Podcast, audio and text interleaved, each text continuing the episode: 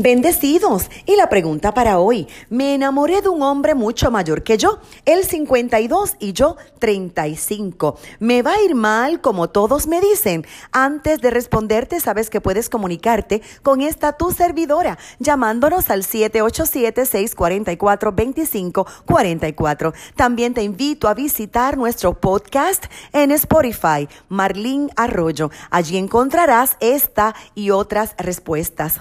Ciertamente son 17 años de diferencia, pero no tiene que irte mal, solo tienes que estar consciente de tu realidad.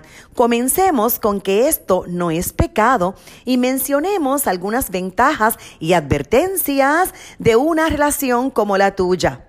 Número uno, regularmente como ellos han vivido más, tienen más experiencia y saben lo que quieren.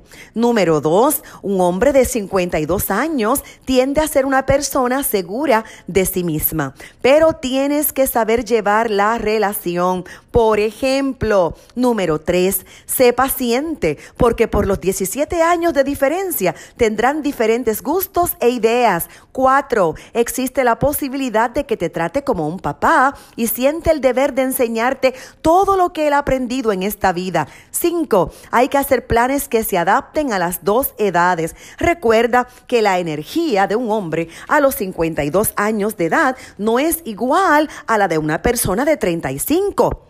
A los 52 años es posible que él esté menos motivado a realizar ciertas actividades y tendrás que conversar con él sobre lo que te gusta hacer y lo que no. Otra pregunta indispensable. ¿Quieres tener hijos? Él está de acuerdo. Próximo, es necesaria una excelentísima comunicación. Es probable que tenga una situación económica estable. A esta edad ya no debe depender de nadie. Y como ves, puede funcionar. Las observaciones de rigor son que sea un yugo igual y que ambos obedezcan los principios de Dios.